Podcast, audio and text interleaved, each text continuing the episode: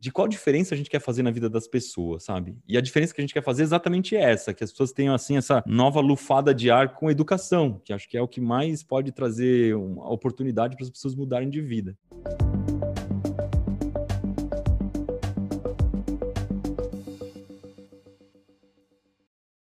Hoje temos a alegria de receber aqui o Iberê Tenório, ele mesmo, o criador do Manual do Mundo, juntamente com a esposa Mariana Fulfaro. Manual do Mundo é um dos maiores canais de ciência e tecnologia e leva informações, curiosidades, dicas, experimentos para mais de 10 milhões de inscritos. Formado em jornalismo pela USP, o Iberê publicou o primeiro vídeo do Manual do Mundo em 2008 praticamente nos tempos pré-históricos da internet. A ideia do casal era produzir um canal com dicas e facilidades domésticas e de como fazer pequenos concertos em casa. A pegada científica e divertida que aguça a curiosidade da audiência ajudou a conquistar o público. Iberê já foi eleito algumas vezes como personalidade mais influente entre os jovens brasileiros e divide a autoria do livro Manual do Mundo: 50 experimentos para fazer em casa com o químico Alfredo Luiz Mateus. Oi, Berê, obrigado pela tua presença. Eu gostaria que você começasse aqui contando um pouco sobre a tua trajetória. Eu vi que você realmente teve ali vários percalços, fez várias coisas para trabalhar, para juntar dinheiro, para estudar, para passar na USP. Conta um pouquinho como foi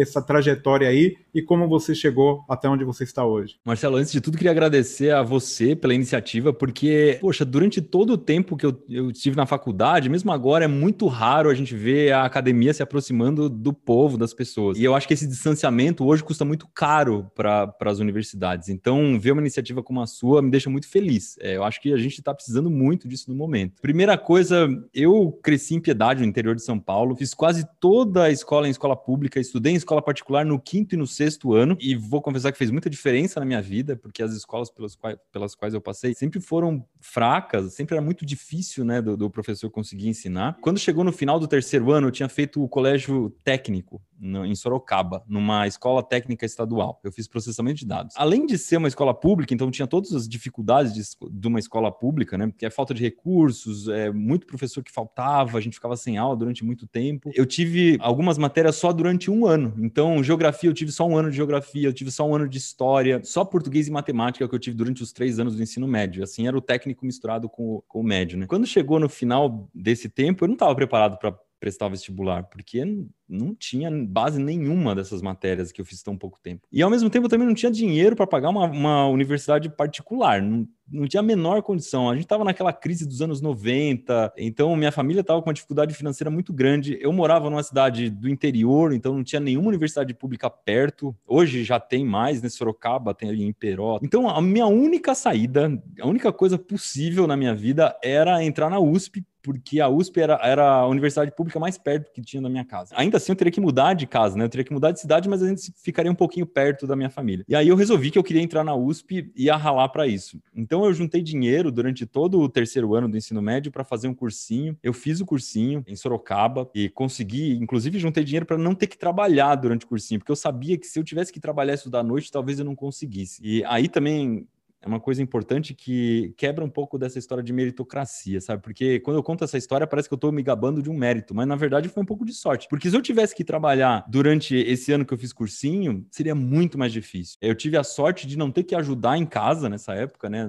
Ter que ajudar a minha família financeiramente para poder me dedicar só ao estudo nesse ano aí que eu fiz o cursinho. E aí estudei muito, eu tava feliz pra caramba no final, né? Tava arrebentando em todos os simulados. Fui bem pra caramba na FUVEST do meu ano e tinha 50 vagas para jornalismo aqui na USP em São Paulo. Eu fiquei em 53. E aí entraram dois na lista de espera. Eu fui o primeiro lugar dos que não passaram. Eu, a porta fechou bem na minha cara, assim. E aí eu me esforcei muito para transformar minha raiva em energia para estudar mais um ano, sabe? Foi uma decepção tremenda, assim. Eu fiquei uma semana meio paralisado, mas falei, não, não é possível. Se eu cheguei tão perto, agora vai. E aí eu trabalhei fiquei um, mais seis meses trabalhando para fazer um semi-intensivo e aí eu consegui passar nesse ano, depois de prestar vestibular por três vezes, no final do terceiro ano, nesse ano que eu raspei e no, no ano que eu passei. E para mim fez muita diferença na minha vida ter vindo para São Paulo, porque aí, meu, você conhece um monte de gente diferente, tá num ambiente incrível que foi a USP, porque, poxa, tem milhares de iniciativas que você pode se engajar, tem grupo de estudo aqui, tem um projeto de ONG ali, tem professor legal que não acaba mais, biblioteca sem fim, você fica até meio perdido de tantas coisas que você pode fazer ao mesmo tempo. Eu acho que é isso que é o mais interessante na USP, porque é um ambiente absurdamente rico, né? As aulas em si, às vezes tem uma aula que é boa, outra que não é tão boa quanto você gostaria, mas você tá naquele meio que tem muita gente inteligente, né? Porque a peneira para passar ali foi muito muito, muito fina, fazendo milhares de coisas diferentes, poxa, é sensacional. Uma vez eu dei uma entrevista para um amigo meu que ele tinha um programa que chamava Segundo Vento.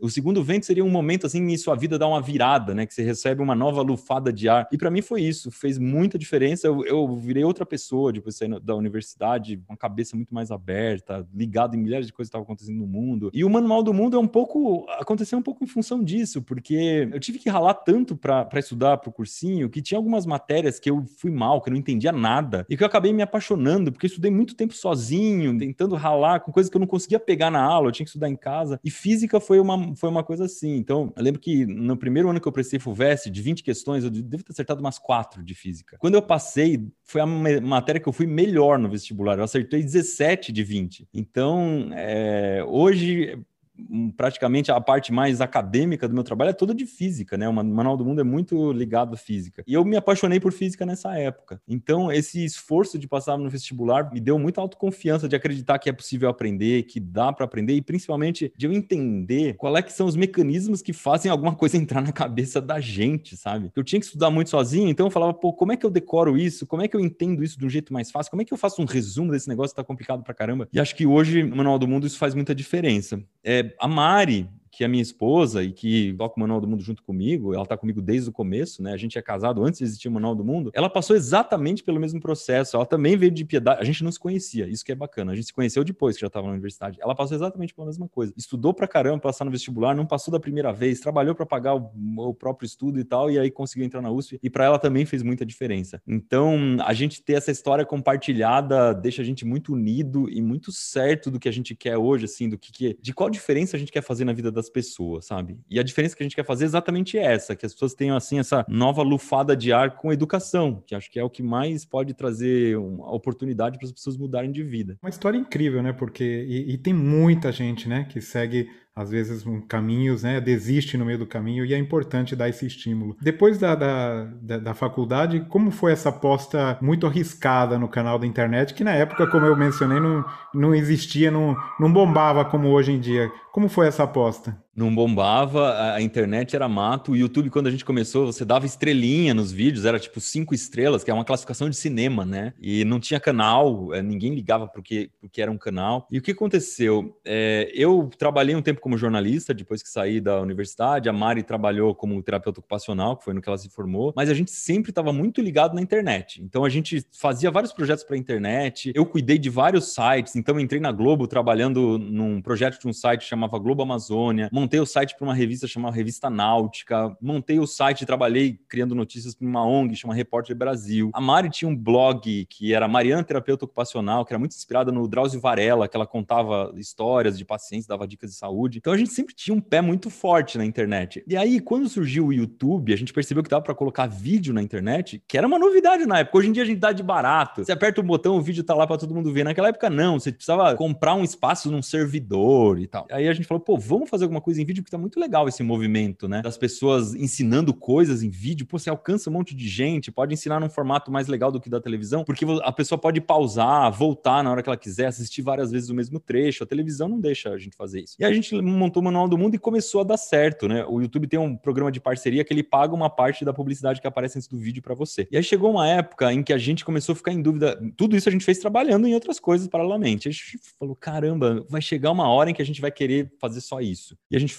estabeleceu uma meta financeira, que era assim: a gente só pode largar os nossos empregos quando o YouTube pagar a mesma coisa deles. Porque não dá. A gente veio, é, chegou em São Paulo sem um gato para puxar pelo rabo. A gente comprou um apartamentozinho de 35 metros quadrados lá no centro de São Paulo para pagar em 360 meses. E era isso tudo que a gente tinha. A gente tinha que continuar pagando as parcelas do apartamento e tal, que era onde a gente gravava, né? Um apartamento de 35 metros é do tamanho desse estúdio que eu tô aqui agora. No começo de 2012, isso funcionou, porque o canal começou a bombar. A gente tinha nessa época, sei lá, uns 100 mil inscritos e já começou a, a, a dar uma renda suficiente para a gente largar o emprego. Então, primeiro fui eu que deixei meu emprego e uns seis meses depois a Mari. E lógico que nessa época todos os meus colegas achavam que eu estava ficando maluco. Eu não conversava muito sobre isso com eles porque eu ficava meio com vergonha, porque eles iam ficar me fazendo mil perguntas. Até hoje tem gente que estudou comigo que ainda não entende muito bem o que eu estou fazendo, sabe? Acha que o Manual do Mundo é uma coisa para criancinha pequena e tal, porque nunca assistiu. Existe um corte de geração aí que acho que aconteceu bem na minha época, né? De algumas pessoas conectaram completamente com o mundo digital e outras não querem nem saber, né? Estão completamente só leem no papel até hoje. Então, para muita gente foi muito estranha essa saída. Uma vez, um, um chefe meu, que era meu chefe na Globo, me visitou aqui, uns 5, 6 anos depois que eu saí. Ele falou: Meu, quando você saiu, todo mundo achava que você estava ficando louco, porque você foi para esse negócio de YouTube, ninguém sabia o que estava acontecendo, cara. É, você não imagina o que, que a gente estava achando de você. Mas ao mesmo tempo, existia uma comunidade que era oposta, comunidade das pessoas que estavam fazendo isso também. Então eu achei muitos colegas do YouTube que na época também estavam largando seus empregos e fazendo e entrando de cabeça no YouTube, né? Foi na época que a gente tinha o Cauê Moura, Felipe Neto, esses caras crescendo pra caramba e já existia uma comunidade grande de gente que tava postando tudo no YouTube. Então, é, pro pessoal que tá me assistindo aí ter uma ideia, eu conheci nessa época o Whindersson, o Christian Figueiredo, que hoje são assim bombadíssimos e que na época tinham seus 10, 50 mil inscritos e também estavam é, arriscando tudo para fazer YouTube. É, essa época foi muito boa, assim, quem conseguiu pegar essa primeira onda é mais ou menos que nem essa a onda do automóvel da, da, das primeiras fábricas de automóveis, sabe? Então você vai ver hoje, sei lá, a Ford, ela tem, ela existe desde que o carro existe, né? E os canais grandes do YouTube, vários são assim, que eles existem desde esse comecinho aí, porque quem conseguiu crescer nessa época cresceu junto com o YouTube.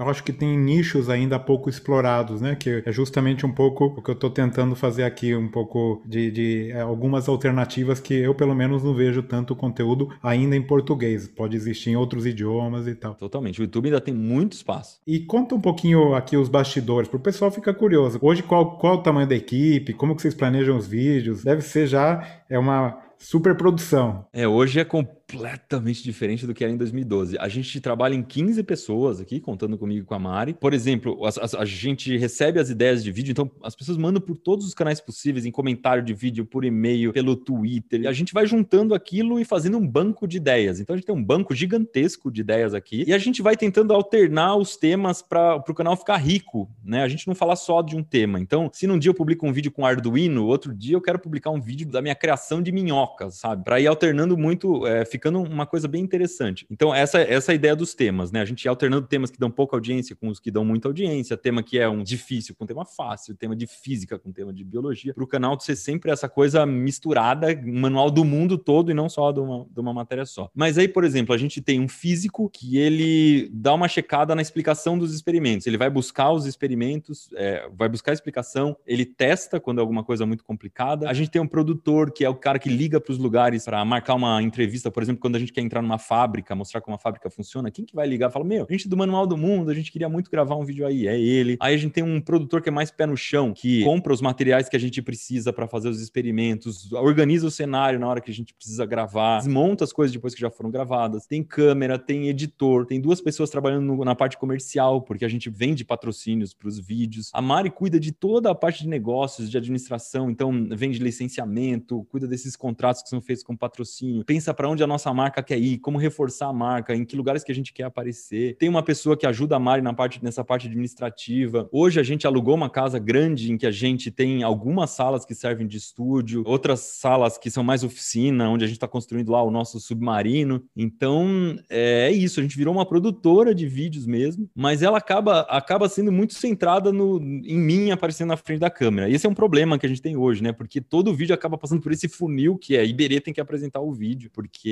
enfim, é assim que o canal acabou se construindo. A Mari, é como ela se dedica muito a essa parte mais de negócios, ela acaba tendo muito menos tempo para ficar na frente da câmera. Então, é, ela tem aparecido pouco nos vídeos, principalmente nessa época de pandemia, que a coisa ficou muito mais difícil financeiramente falando, né? A gente tem que meio que tentar sobreviver aqui a essa tempestade. Mas essa é a estrutura, né? Quando a gente fica grande, você tem que começar a lançar mão de outras coisas. E acho muito legal a gente poder empregar as pessoas nesse trabalho. Todo mundo aqui é muito apaixonado pelo que faz. Quando lança vídeo, todo mundo fica numa expectativa se as pessoas vão gostar, o que, elas vão falar. Todo mundo entra nos comentários para ver como é que foi e tal. Um ambiente muito gostoso, no fim das contas. Junto, a internet traz mil maravilhas e trouxe mil maravilhas, mas junto vieram um monte de outros problemas. Por exemplo, fake news, os haters, um monte de gente né, que ataca. Como você enxerga a internet hoje em dia e como que a gente pode fazer para que ela seja um lugar saudável? Nossa, mãe, Marcelo, porque se você me falasse 10 anos atrás, eu ia ser a pessoa mais otimista do mundo. Que fala, não, a internet vai resolver todos os problemas, porque a gente vai viver numa democracia muito mais plena, né? Que todo mundo vai ter uma voz um pouco mais equilibrada, os meios de comunicação não vão ser mais um monopólio. Mas a gente viu que não foi bem assim, né? Porque virou uma mistureba. Na verdade, qualquer um que fala, as pessoas acreditam, o WhatsApp dissemina fake news que não acaba mais, ninguém mais tem uma voz confiável em que você possa acreditar, e esse é um, é um problema terrível. Assim, eu, eu acho, sinceramente, que a gente está na beira de uma guerra civil na, em vários países. Isso já aconteceu em vários países, né? Você pega a Primavera Árabe, lá é um exemplo disso. Pipocaram conflitos armados mesmo por causa dessas da internet arrebentando paradigmas e tal. O que, que eu acho que é a solução para isso? Eu, eu luto muito para que a gente baixe um pouco os ânimos, sabe? Ontem mesmo eu estava no Twitter e eu fiz uma pergunta assim, uma pergunta. A gente tem uma série no Manual do Mundo que a gente faz bolas perfeitas. Então eu já fiz bola perfeita de madeira, então que a gente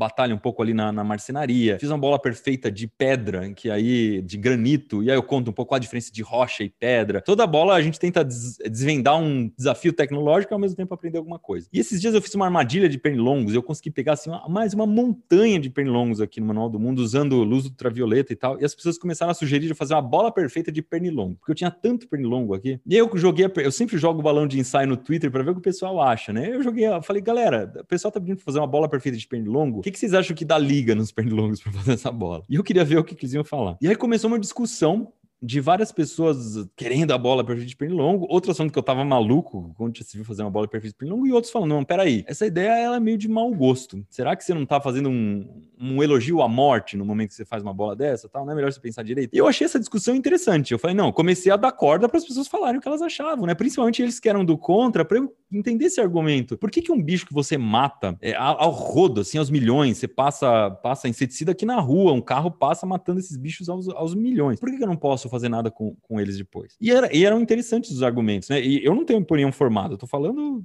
é, de mente aberta mesmo. E só que o que aconteceu? As pessoas começaram a atacar o, os que contestavam a ideia da bola perfeita de pernilongo e começaram a brigar e começaram a trocar ofensas. Eu falei, gente, peraí, o que, que é isso? A gente tá discutindo aqui de boa, é, vamos aceitar, vamos entender o que essas pessoas têm a dizer, né? Vamos parar de dar chilique porque uma outra pessoa tem uma opinião diferente da sua. No caso de fazer bola de pernilongo, que não tem a menor relevância, né?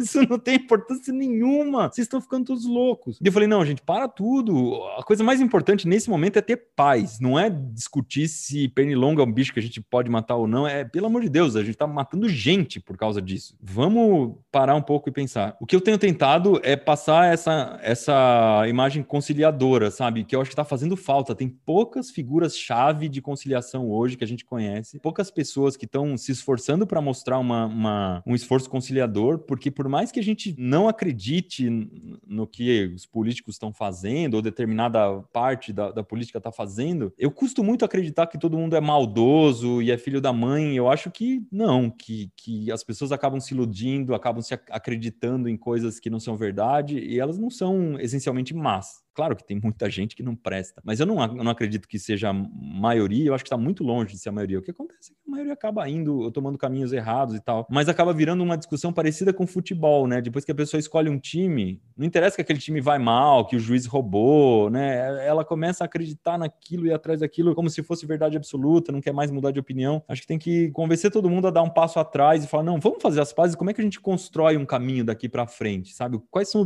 os objetivos que a gente tem em comum, né? Para começar a, a unir de novo, porque senão a gente vai rachando a sociedade cada vez mais e vai chegar uma hora que não cola mais, e aí as pessoas vão querer achar a solução de uma forma violenta que não é interessante para ninguém, e a gente vai abrir feridas que não cicatrizam durante séculos. Pode ver os Estados Unidos com aquela guerra civil deles lá, é, é tá até hoje rachado. Você vai, vai ver as bandeiras da, da época da guerra levantadas até hoje. Então, será que é esse caminho que a gente quer tomar? Acho que não. Eu prego muito para que a gente escute as outras pessoas, mesmo quando são esses radicais que, que a gente tem tudo contra, sabe? Iberê, tem um, um movimento mundial para estimular mais jovens a seguirem carreiras no que é chamado hoje em dia STEAM, né? Que é ciências, tecnologias, engenharias, artes e matemáticas. E você, com o teu canal e tal, é um grande exemplo de como fazer isso e estimular mais gente. Eu tinha duas perguntas. A primeira, você já recebeu feedback de pessoas que foram para esse caminho por causa do teu canal. E a segunda é como a gente pode fazer e, e se você tem feito mais ações para estimular mais meninas, mais mulheres para seguirem a carreira científica. Primeiro que sim, a gente tem muito feedback de pessoas que escolhem física, engenharia, química por causa do Manual do Mundo. E essa é a coisa que mais me deixa feliz na face da Terra. E agora, agora a gente recebe um feedback diferente. Às vezes a pessoa chega e fala, Iberê, eu me formei em química por causa do Manual do Mundo, porque o canal já é tão velho que deu tempo das pessoas gostarem, prestarem vestibular, se formarem, estão fazendo mestrado, dando aula e tal, por causa do Manual do Mundo. Eu acho isso fantástico, porque uma coisa que eu acho importante, Marcela, é que as pessoas gostem de coisas novas, que elas abram a cabeça para escolher melhor o que elas querem. Porque se você gosta de muitas coisas, você tem mais opções na sua vida, né? E a gente ter aberto novas portas para as pessoas poderem escolher suas profissões, poderem gostar de coisas que elas não imaginavam que existiam, acho que isso é importantíssimo. E eu me sinto com a missão cumprida. Assim, se eu morresse hoje, falava, poxa, alguma coisa legal a gente fez, né? As mulheres, pra gente, são uma preocupação grande, porque hoje o público do Manual do Mundo, ele tá entre 70% e 80% masculino. Então, é, primeiro a gente tenta trazer a Mari para participar mais dessas, dessas iniciativas, né? Na medida do possível, ela aparece e a gente tá pensando no que fazer agora para tentar fazer mais mulheres participarem dos vídeos, né? Virem, virem aqui participar dos vídeos. Porque eu tenho muita dificuldade. Eu sou homem, as coisas que eu me identifico são é, mais do universo masculino, então eu gosto de carro, eu gosto de máquina, eu de serra, essas ferramentas que traz o cenário, ele é masculino. E ao mesmo tempo eu fico pensando, é, feminilizar a coisa não é o caminho, né? Tem que fazer as meninas gostarem disso de um jeito que não seja feminino. O que eu, eu tenho investido pessoalmente é nas minhas filhas, que eu tenho uma, uma filha de 5 anos e uma de um ano. Eu fico pensando como que a gente faz para elas acreditarem que elas têm potencial de escolher o que elas quiserem no momento que elas chegarem a hora de escolher, né? Então a gente compra vários livros para Helena que contam história de mulheres cientistas, de mulheres que trabalham em profissões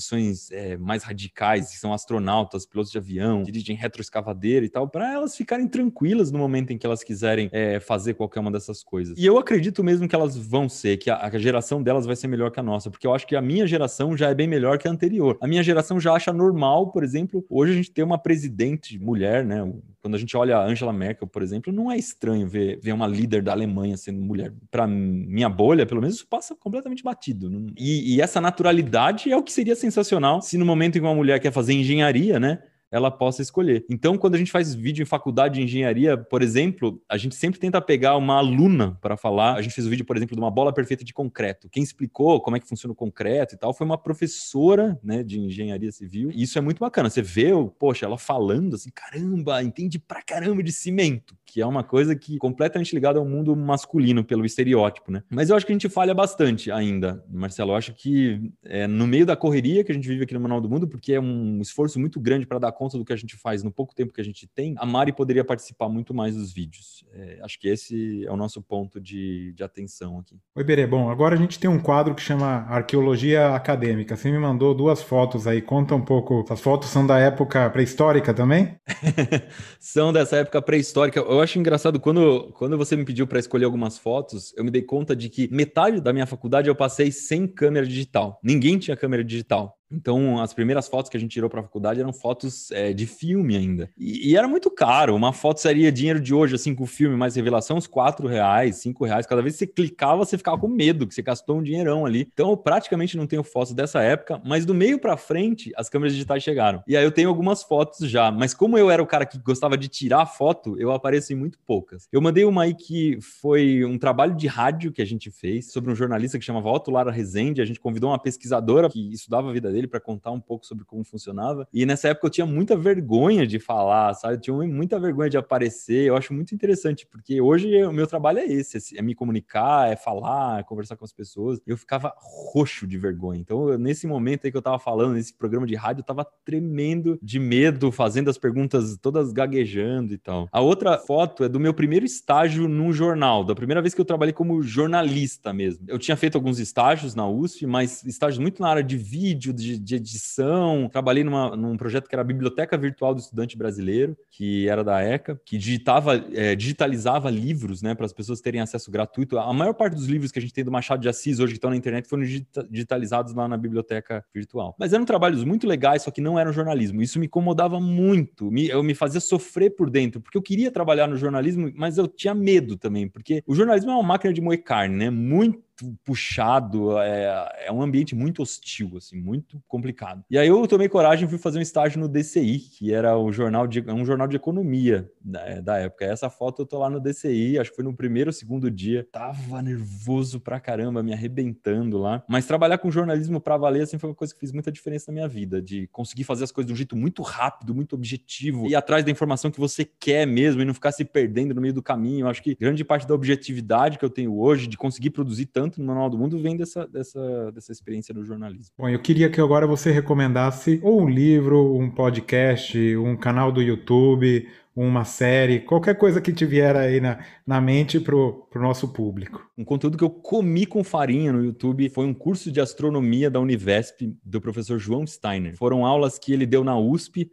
mas que eram não eram para astronomia, eram para para a formação de professores de outras áreas, então professores de geografia, professores de ciência, eles assistiam essas aulas de astronomia, são 60 aulas, tem dois cursos. E infelizmente a gente perdeu o professor Steiner esse ano. E o Steiner, eu sempre, eu morria de vontade de conhecer ele pessoalmente, né? Porque eu assistia muitas aulas dele, assisti várias vezes o curso. Eu falei, poxa, um dia eu ainda vou conhecer esse professor, porque tem várias pessoas que trabalham comigo que conhecem, o Fernando, que é o nosso físico aqui, teve aula com ele. Eu falei, pô, quando acabar essa pandemia, eu quero conhecer o João. E aí ele faleceu agora, faz alguns meses. E quando ele faleceu, eu descobri que realmente era uma pessoa que era muito querida, porque, poxa, o que eu vi de, de pessoas lamentando o fato de ser uma pessoa muito legal, e ser, além de ser um ótimo professor, me deixou muito triste, mas ao mesmo tempo feliz de que a minha percepção estava certa, de que era um cara legal pra caramba. Então, se você tem interesse em aprender um pouco mais sobre astronomia, vai lá, porque começa do zero e é um baita de um professor, né? Um curso muito bacana. E também fica a minha, minha dica aí para um reitor de uma universidade, que é muito legal você ter esse conteúdo gravado de uma aula tão boa assim, porque, poxa, agora o João não tá mais entre a gente, mas a aula dele tá lá, sabe? E a gente tem uma mente brilhante que passou pela Terra que, de alguma forma, além das, dos alunos que ele teve, que foram alunos presenciais, conheceram ele, outras pessoas têm, têm chance de conhecer, né? Então, se a gente tivesse isso em outras aulas, seria muito bacana. Agora um ping-pong aqui para você. Eu queria que você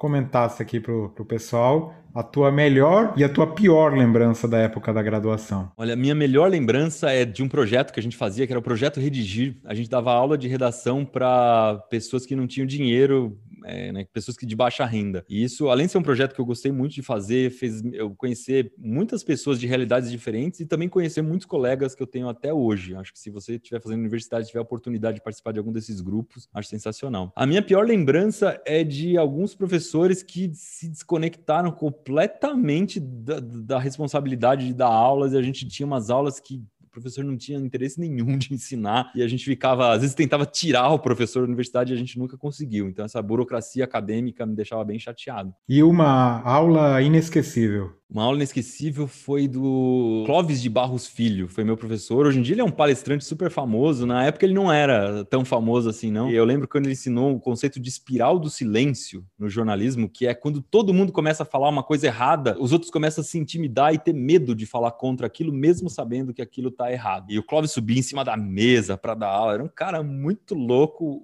e aquele jeito de, de dar aula dele acabou cativando um público gigantesco. Que hoje em dia ele tem aí milhões de fãs, trilhões de views no YouTube. É, me marcou muito. E um laboratório dos sonhos? Meu laboratório dos sonhos é o do Franjinha, da turma da Mônica, porque foi com ele que eu cresci é, vendo laboratórios e essas coisas do, do Franjinha, do do professor Pardal, sempre me encantaram bastante, do Bickman. Mas se fosse um laboratório real, eu gosto do laboratório de propulsão de foguetes da NASA, porque ali acho que a gente testa as, as máquinas mais cabeludas do mundo. Bom, e um cientista ou cientista brasileiro? Olha, já que a gente estava falando de mulheres, tem a Celina Turk, que foi uma pesquisadora que conseguiu é, estabelecer a relação do Zika vírus e da microcefalia, né? Foi uma das líderes desse tipo de pesquisa no Brasil. E acho que é um exemplo de como a ciência faz diferença na vida da gente, né? Um exemplo extremo de um momento que a gente estava desesperado por causa de uma, de uma doença, um surto de alguma forma semelhante ao que a gente está passando agora, né? Pela, pela pandemia. E ela conseguiu achar o caminho, né? Entendeu o que estava acontecendo de uma forma muito rápida. Isso demonstra o quanto a gente tem que investir em ciência, porque na hora que o bicho aperta,